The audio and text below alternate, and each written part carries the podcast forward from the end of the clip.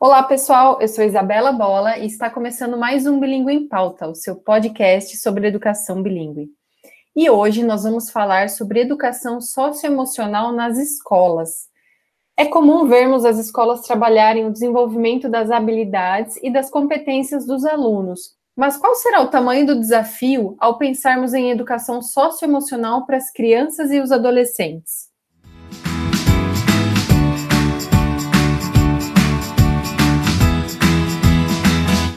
Quero começar esse episódio trazendo uma provocação. É, partindo do pressuposto que o exemplo é a força mais contagiante do mundo, será que, enquanto educadores, nós somos exemplos de autoconhecimento e autocuidado? Hum, fica aí a reflexão, né? Então, para falar sobre esse assunto, contamos com a presença da psicóloga Fernanda Saraiva. Ela é formada em gestão de RH, professora bilíngue há mais de 10 anos e se preocupa em ter uma vida que integre razão, moral e virtude Atualmente, a Fer é coordenadora de operações pedagógicas na IU Bilingue. Fer, seja muito bem-vinda e obrigada por ter aceitado o convite. Oi, Isa. Eu que agradeço o convite para o bate-papo. É muito gostoso estar aqui, como sempre. Obrigada. Bom, vamos lá então, né? Para começar essa conversa né, e aquecer um pouco esse assunto, eu acho que vale aprofundar um pouquinho no que é saúde mental considerando adultos e também considerando as crianças e os adolescentes, né, que estão em formação escolar. Saúde mental refere-se a um bem-estar no qual o indivíduo desenvolve suas habilidades pessoais, consegue lidar com os estresses da vida, trabalha de forma produtiva e se encontra apto a dar sua contribuição para a comunidade. É, esse termo ele está relacionado à forma como nós reagimos às exigências, os desafios, as mudanças que a vida traz e ao modo é, como conseguimos ou não harmonizar as nossas ideias e as nossas emoções. Né? Então, como lidamos com essas emoções é que determina é, como que está a qualidade da nossa saúde emocional. Importante trazer para a conversa a Organização Mundial da Saúde e falar que não existe uma definição oficial do que é o conceito de saúde mental. É, o que a gente pode falar é que a saúde mental contempla, entre outros fatores, a nossa capacidade de sensação de bem-estar, nossa habilidade de manejar de forma positiva as adversidades e os conflitos, como eu mencionei, o reconhecimento e o respeito aos nossos limites e às nossas é, deficiências, as nossas dificuldades, é, a nossa satisfação em viver, em compartilhar e se relacionar com os outros. Isso tudo faz parte de saúde mental. Então, manter a saúde mental, como a gente percebe, não é tão simples quanto parece, né? Ainda mais nos dias de hoje. É verdade, Fer. E pensando nos dias de hoje, de que maneira que as escolas poderiam desenvolver as, as habilidades socioemocionais dos seus alunos? Olha, pequenas ações inseridas no cotidiano podem provocar grandes mudanças ao longo do tempo, com impacto positivo tanto no corpo como na mente, né? Então, um passo simples, entre aspas, aqui, mas muito importante, é falar sobre o autocuidado. O que, que sabemos sobre autocuidado? E praticamos o que nós sabemos sobre autocuidado? Então, qualquer habilidade que queiramos desenvolver no outro começa através do exemplo. É possível aprender de outras formas, como somente através do referencial teórico, sim, né? Ou seja, é, talvez sem o exemplo, mas com o discurso de alguém. Mas nós sabemos que as chances de sucesso são muito menores. Então, quando expostos a exemplos concretos, o repertório do aluno é maior, porque ele não só adquire a teoria de como aquilo seria, né, uma coisa mais no imaginário, como ele vê a prática, os desafios no dia a dia, a rotina de uma pessoa que também serve de referência afetiva social, que no caso é, é a, é a relação que se estabelece entre o educador e o educando, né? Então, falando aí de autocuidado, a gente pode falar dos pilares do autocuidado, que seria nutrição, movimento, atividade física, práticas mente e corpo, espiritualidade, relacionamentos, ambiente físico e, no caso, cuidado com o ambiente físico e cuidado é, e contato com a natureza. Então, se nós pegássemos esses pilares e conversássemos sobre isso na escola, se abríssemos espaço para que os alunos se observem nesses pilares e desenvolvam algum tipo de trabalho dentro desses temas, nós teríamos cidadãos mais autoconscientes, observadores de si, observadores do seu ambiente, mais propensos à conservação dos espaços, inclusive do planeta, porque a gente fala aí dessa relação com a natureza. Isso também daria um maior incentivo estético, porque a natureza ela é um grande incentivo estético. uma vida mais natural, uma vida mais saudável. Acho que vale a pena aqui chamar a atenção a palavra nutrição, porque é diferente de falar de alimentação. Não está escrito alimentação, né? Um dos pilares é nutrir. E, e, e a palavra né, nutrir, ela implica avaliar o que se come, né? É diferente de só se alimentar. Então, será que eu consumo é, comidas que realmente nutrem o meu corpo? E a partir desse questionamento da nutrição, o que é nutrição, você consegue abrir uma conversa muito mais ampla sobre saúde física, alimentação saudável, cultivo, como isso está relacionado com o planeta e com a natureza, as estações do ano, comidas sazonais. Então, se nós observarmos esses pilares, é, a gente consegue construir uma grande conversa com todas as disciplinas escolares, o que reforça o conceito interdisciplinar da educação muito mais significativo socioemocionalmente do que termos matérias segmentadas do conhecimento. E essa é uma maneira simples, você vê, é, de trazer esse assunto para dentro da escola, é, de uma maneira não necessariamente vamos sentar para conversar sobre questões socioemocionais, mas vamos falar sobre a vida e o autocuidado? É bastante complexo, né, Fer? Você vê que uma coisa está ligada à outra e são muitos detalhes que estão implícitos, né, por trás aí dessa educação, né, socioemocional.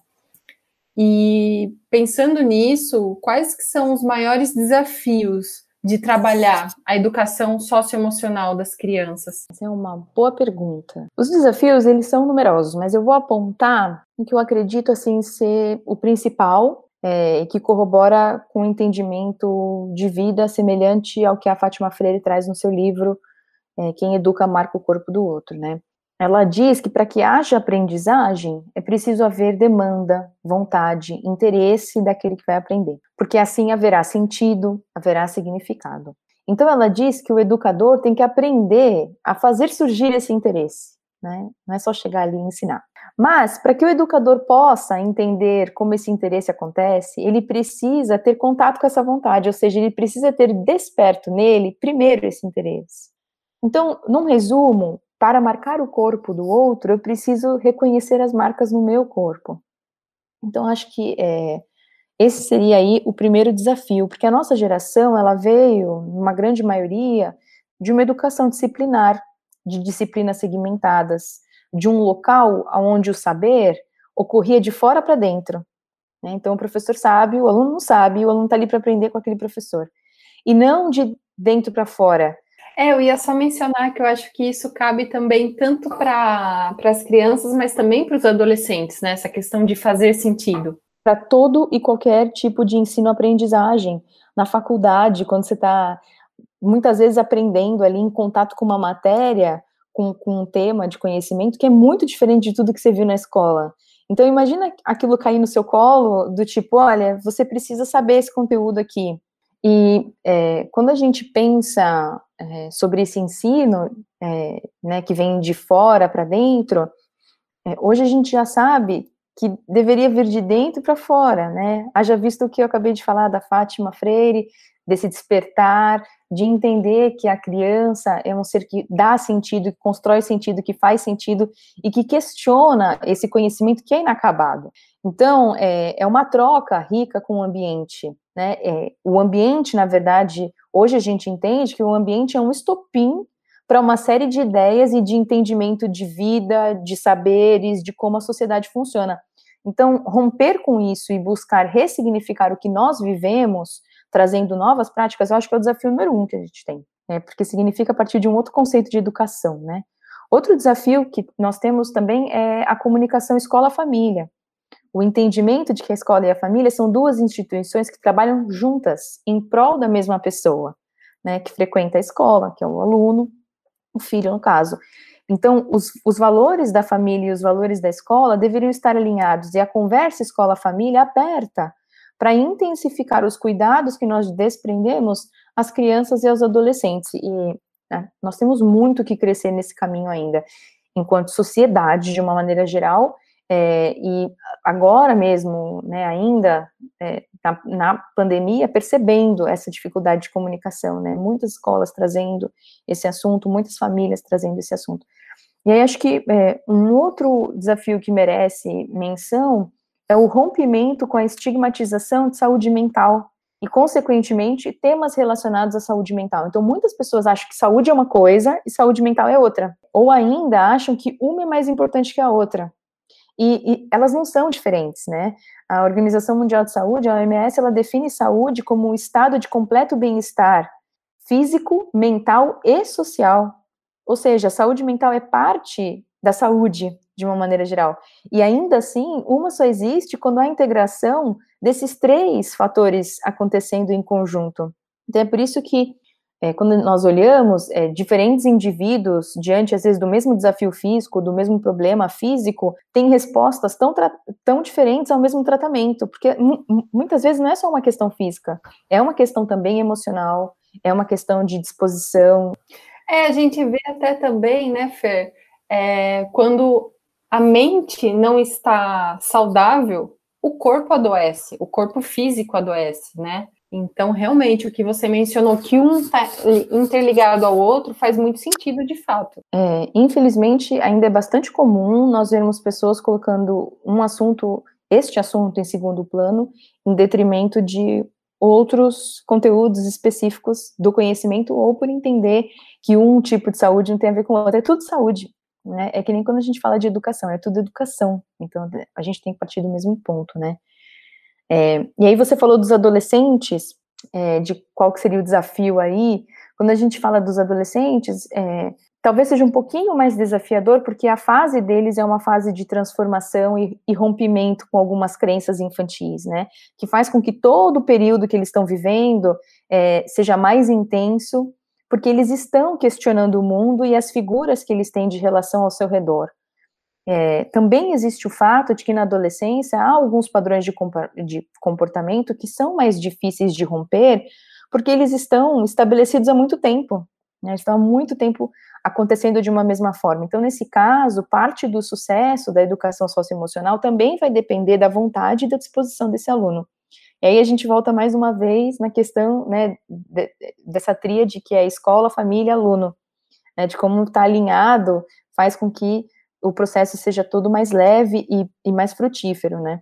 Então, quanto antes a gente puder abrir espaço para conversar sobre o ser e o viver, conversas significativas para que os, os alunos, as crianças, os adolescentes elaborem o que sentem, né? Antes de falar da hipotenusa, por exemplo, mais chances de sucesso nós teremos. A, a escola é um lugar de conhecimentos e saberes de todo tipo, né? É, para um trabalho coerente e consistente nesse sentido, é, dentro de, da educação socioemocional, é importante ter um psicólogo, um psicopedagogo, outro tipo de trabalhador psi, pegando aqui emprestado o termo do Di Loreto, é, para dar apoio ao longo do trabalho com os alunos, porque parte desse não fazer, né, desse, desse postergar de iniciar a educação socioemocional, de pegar esse projeto realmente, vem do fato de que essa é uma área muito mais da psicologia do que da pedagogia. Mas isso precisa mudar. E não só precisa mudar, como é preciso lembrar que essas duas áreas, a psicologia e a pedagogia, são muito parceiras em diversas frentes. Né? Então, é, na, na faculdade mesmo, cinco anos de psicologia, eu tive dois falando de psicologia escolar, pedagogia, como que funciona, né? É, toda essa parte de, de currículo e de demandas de educação escolar.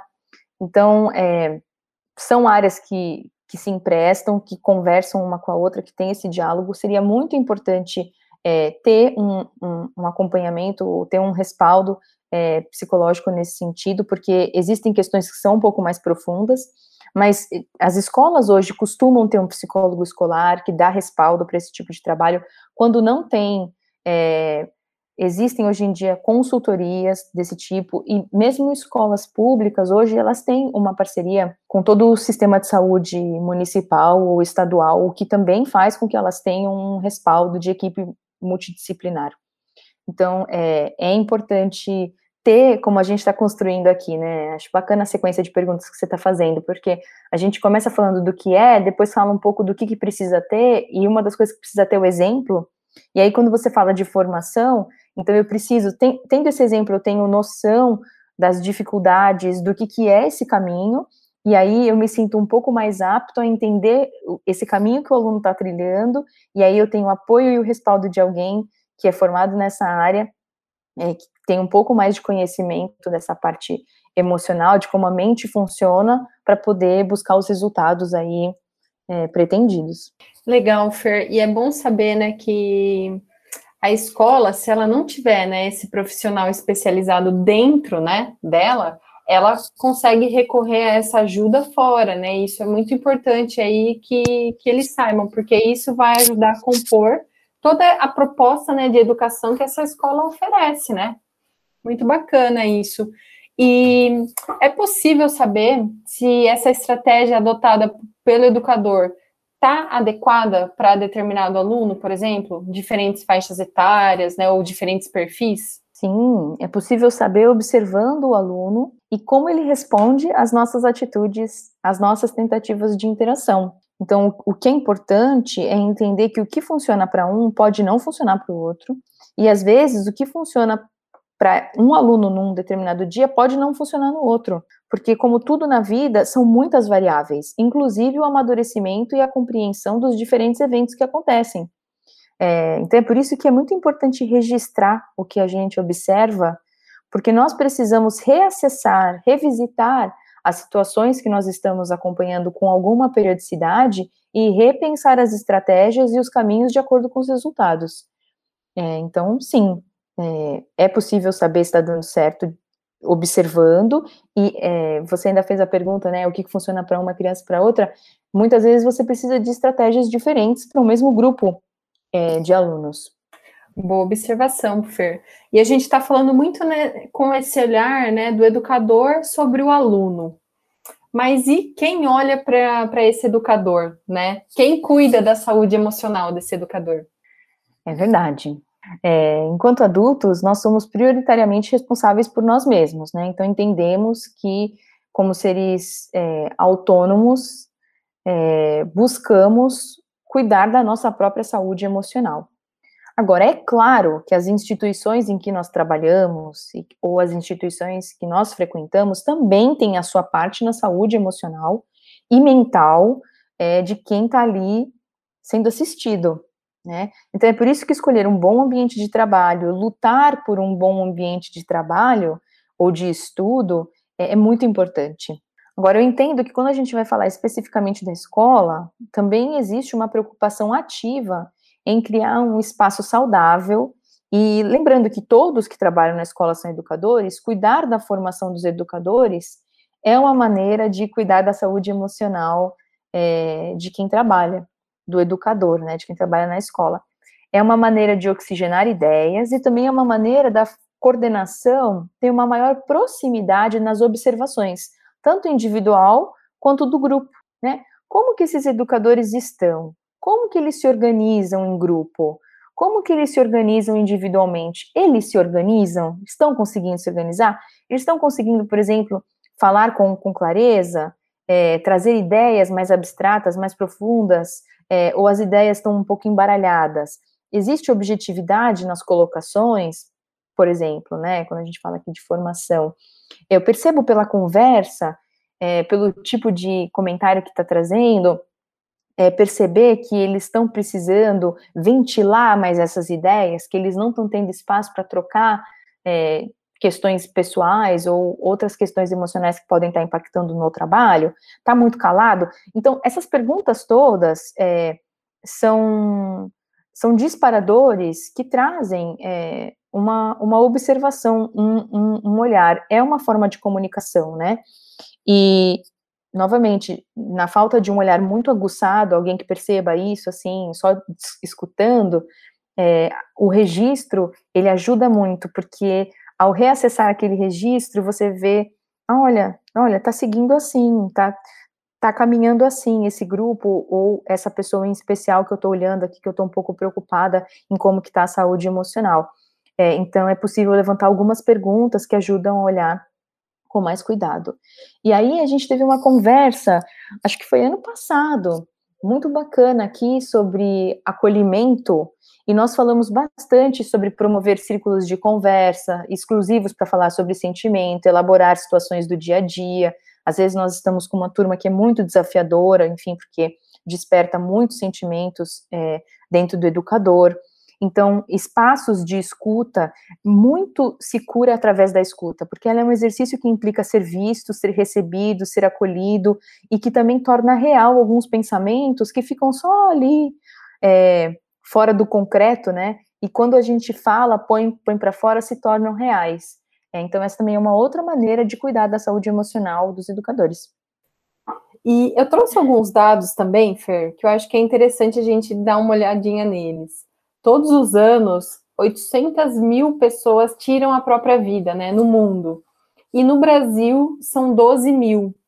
É, e nós temos visto, né, que os casos de suicídio, ansiedade, automutilação têm aumentado, principalmente durante essa fase de pandemia e isolamento social, né? Então, de que forma educadores podem identificar esses alunos que estão passando né, por esse tipo de situação e como que eles podem oferecer ajuda, mesmo que remotamente? Esses números são assustadores, né? Hoje o suicídio só perde para as taxas de depressão. É, então vamos lá. Eu vou começar a, respondendo de uma maneira não objetiva trazendo aqui um autor que eu acho que é, fala muito sobre os tempos atuais, é, traz um pouco desse reflexo aí e talvez explique um pouco desses números tão altos, que é o Bauman. Né? Ele escreveu Modernidade Líquida, entre outros livros, é, que fala muito sobre a liquidez, a inconstância, a mutação, essa temporalidade, essa falta de estabilidade, de pertencimento que os tempos atuais que nós vivemos traz. E com isso, o que, que a gente perde, né? A gente perde com essa rapidez, é, com essa grande liquidez, como ele vem trazer, é, uma, nós, nós perdemos a dimensão processual do crescimento. É, esse tempo de maturação que acontece quando a gente para um pouco, sabe? Esse parar é importante. É, hoje a gente está vivendo uma época onde é, alguns verbos, apesar de serem verbos, deixaram de ter uma, uma conotação de fazer. Então, observar, pensar, elaborar, parar, são verbos, são ações. Então, por que, que será é tudo que hoje... muito rápido, né? As pessoas estão no agir, fazer, acontecer, né? Trazendo verbos também, né?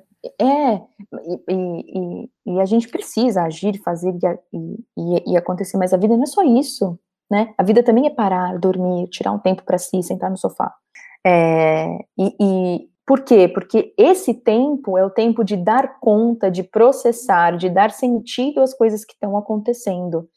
E por que, que eu estou trazendo isso, né? Porque é nesse contexto de hipermodernidade, hiperconectado, de velocidade, de excessivo, de abundante, que as crianças e os adolescentes estão nascendo e, crescendo.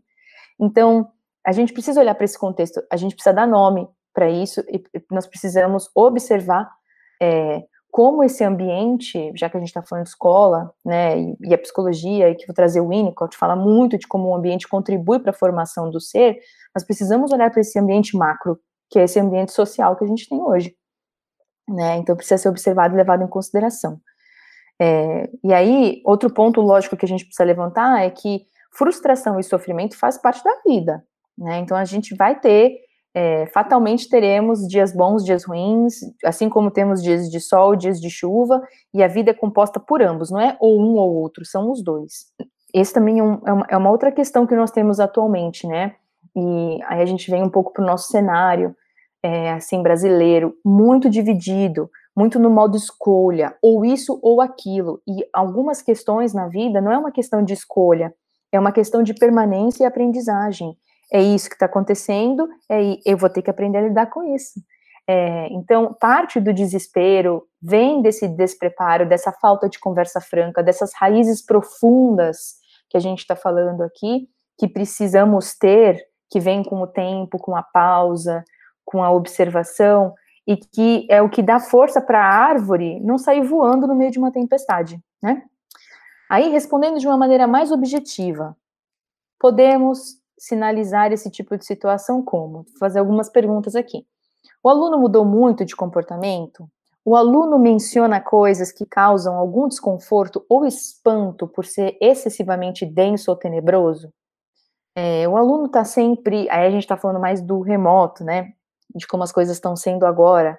O aluno está sempre de pijama, sempre no escuro. Você nota que existe pouco cuidado de higiene. Então, assim, é, já virou uma coisa mais física, né? Não está só mais no campo da fala.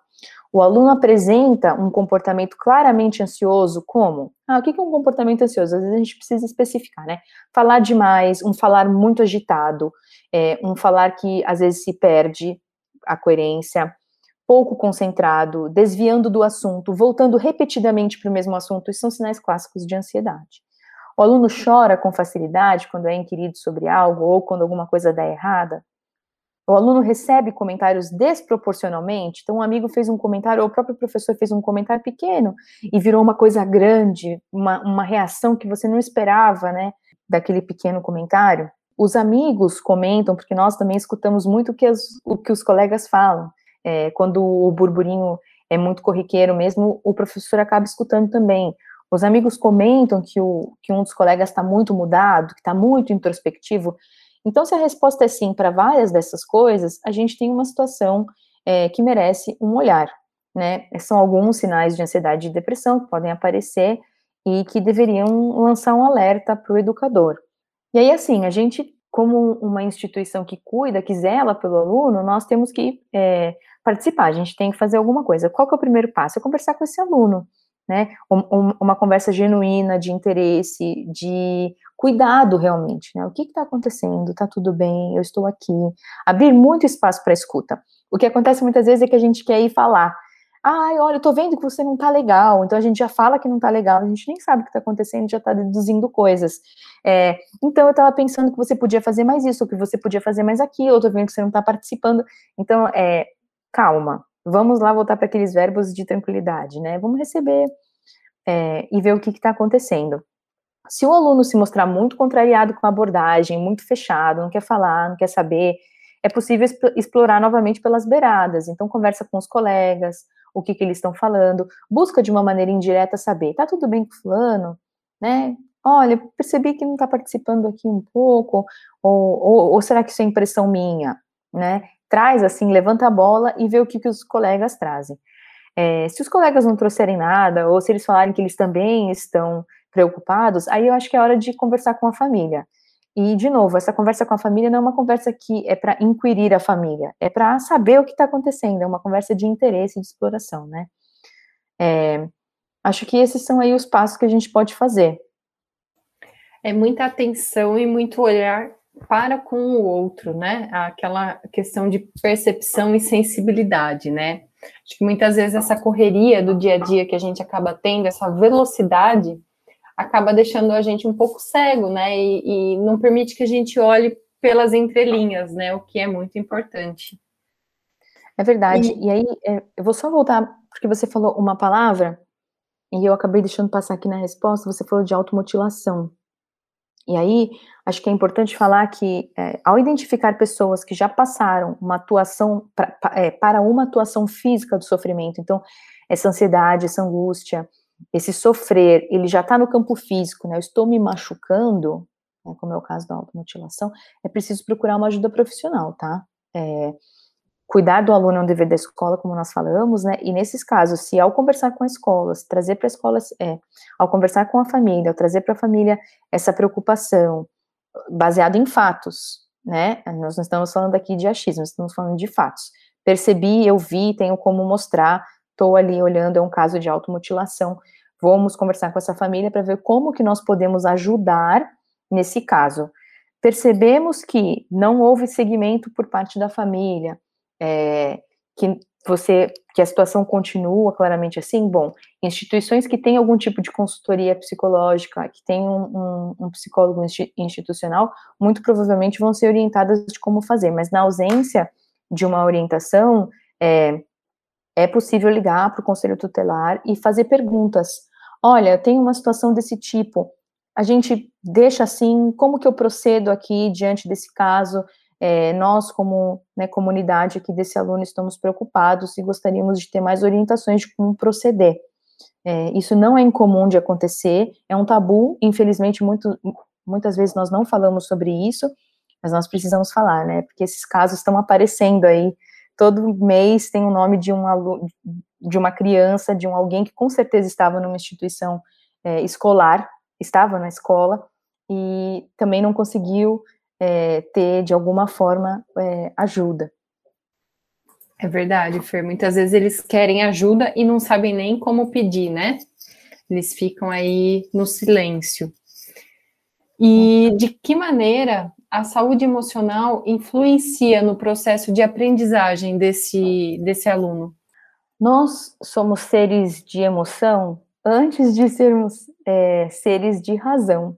O primeiro ano de vida, ele é todinho destinado a absorver os valores e as sensações e as emoções que o bebê recebe via cuidado dos cuidadores. Por isso que a gente fala até que pode falar, é para falar com o bebê. Ah, mas o bebê não entende, mas ele percebe. É, existem ali, a percepção está aguçadíssima, o tom da palavra, a altura da voz, isso tudo vai comunicando emoção antes de comunicar razão, né? E é através da, da, da repetição e da observação desse ambiente familiar que a criança consegue dar conta do que sente e, com o passar do tempo, dar sentido ao que sente. Então, todo conhecimento, ele é afetivo cognitivo. O campo das emoções, ele é o primeiro campo que nós desenvolvemos, ou não, né, dependendo de como foi, os cuidados, mas é, nos cuidados que nós recebemos no primeiro ano de vida e na primeiríssima infância.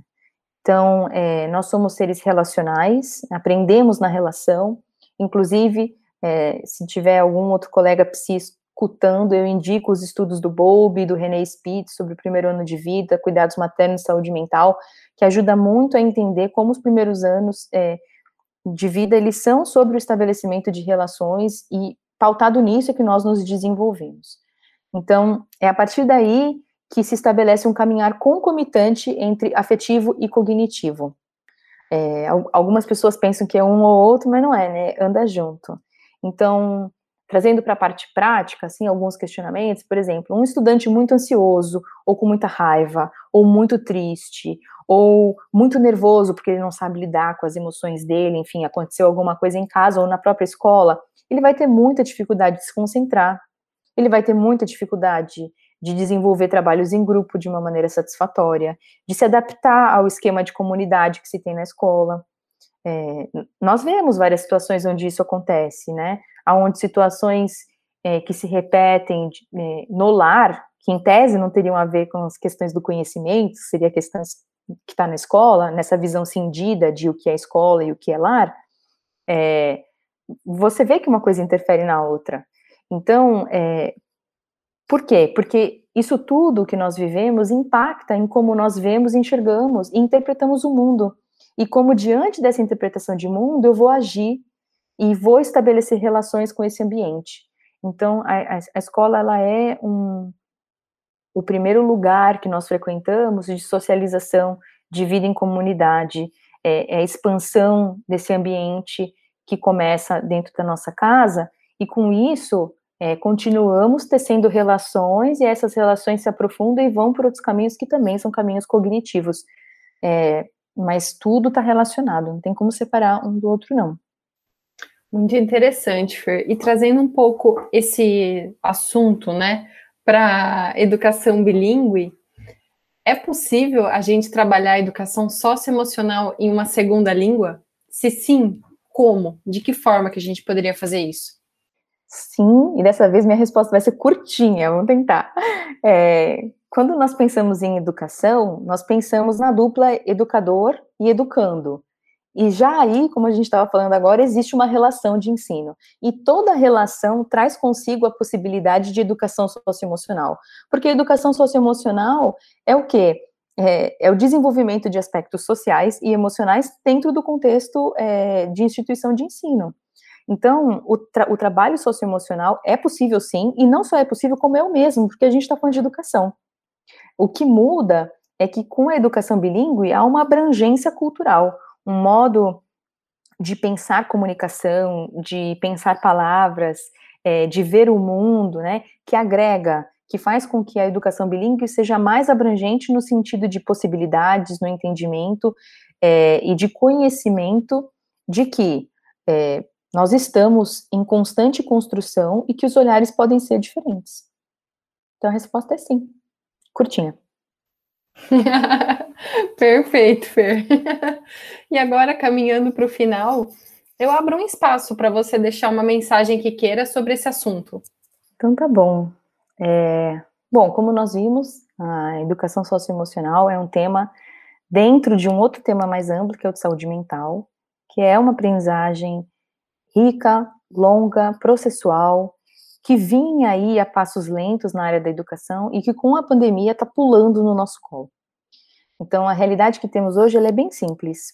Nós precisamos olhar a educação como um processo de vida que abre horizontes para olhar o mundo de inúmeras possibilidades e de conhecimento e de saber plural, inacabado, e que é muito maior do que o sistema escolar que nos acompanha há alguns séculos. Então, nós precisamos romper com esse sistema que não nos atende mais, nós precisamos atualizar nossas práticas, porque hoje o nosso fazer está impactando diretamente a vida dos alunos e nós vemos isso pelos inúmeros questionamentos que eles mesmos fazem do que é a escola, para que, que ela serve e a quem ela serve. Então, é uma tarefa é, é uma tarefa árdua, trabalhosa, mas que é linda e muito é, significativa né, é, para todos nós que trabalhamos com educação. Dá para sentir, Fer, todo esse amor aí que eu acho que cada cada convidado que eu trago aqui, né, para falar sobre educação, em cada detalhezinho assim da fala a gente sente, né, o amor que, que existe aí por essa educação, né, pelo ensino. É fantástico de ver isso. Muito bom. Fer, e quero agradecer a sua participação aqui, muito obrigada. Foi uma conversa muito, muito gostosa, com muita informação, né? E obrigada mais uma vez. Ah, eu que agradeço. É sempre bom. As perguntas, elas, elas realmente trazem muitas reflexões e é, a gente consegue colocar as coisas em perspectiva. E eu acho que quem cresce muito com isso somos nós, os convidados. Então, agradeço. Sem dúvidas, crescemos também. e você, gostou? Acompanhe nossos próximos episódios do Bilingue em Pauta e mergulhe nesse universo da educação junto com a gente. Cada episódio um assunto novo e sempre com convidados que têm muita bagagem no setor. Até o próximo.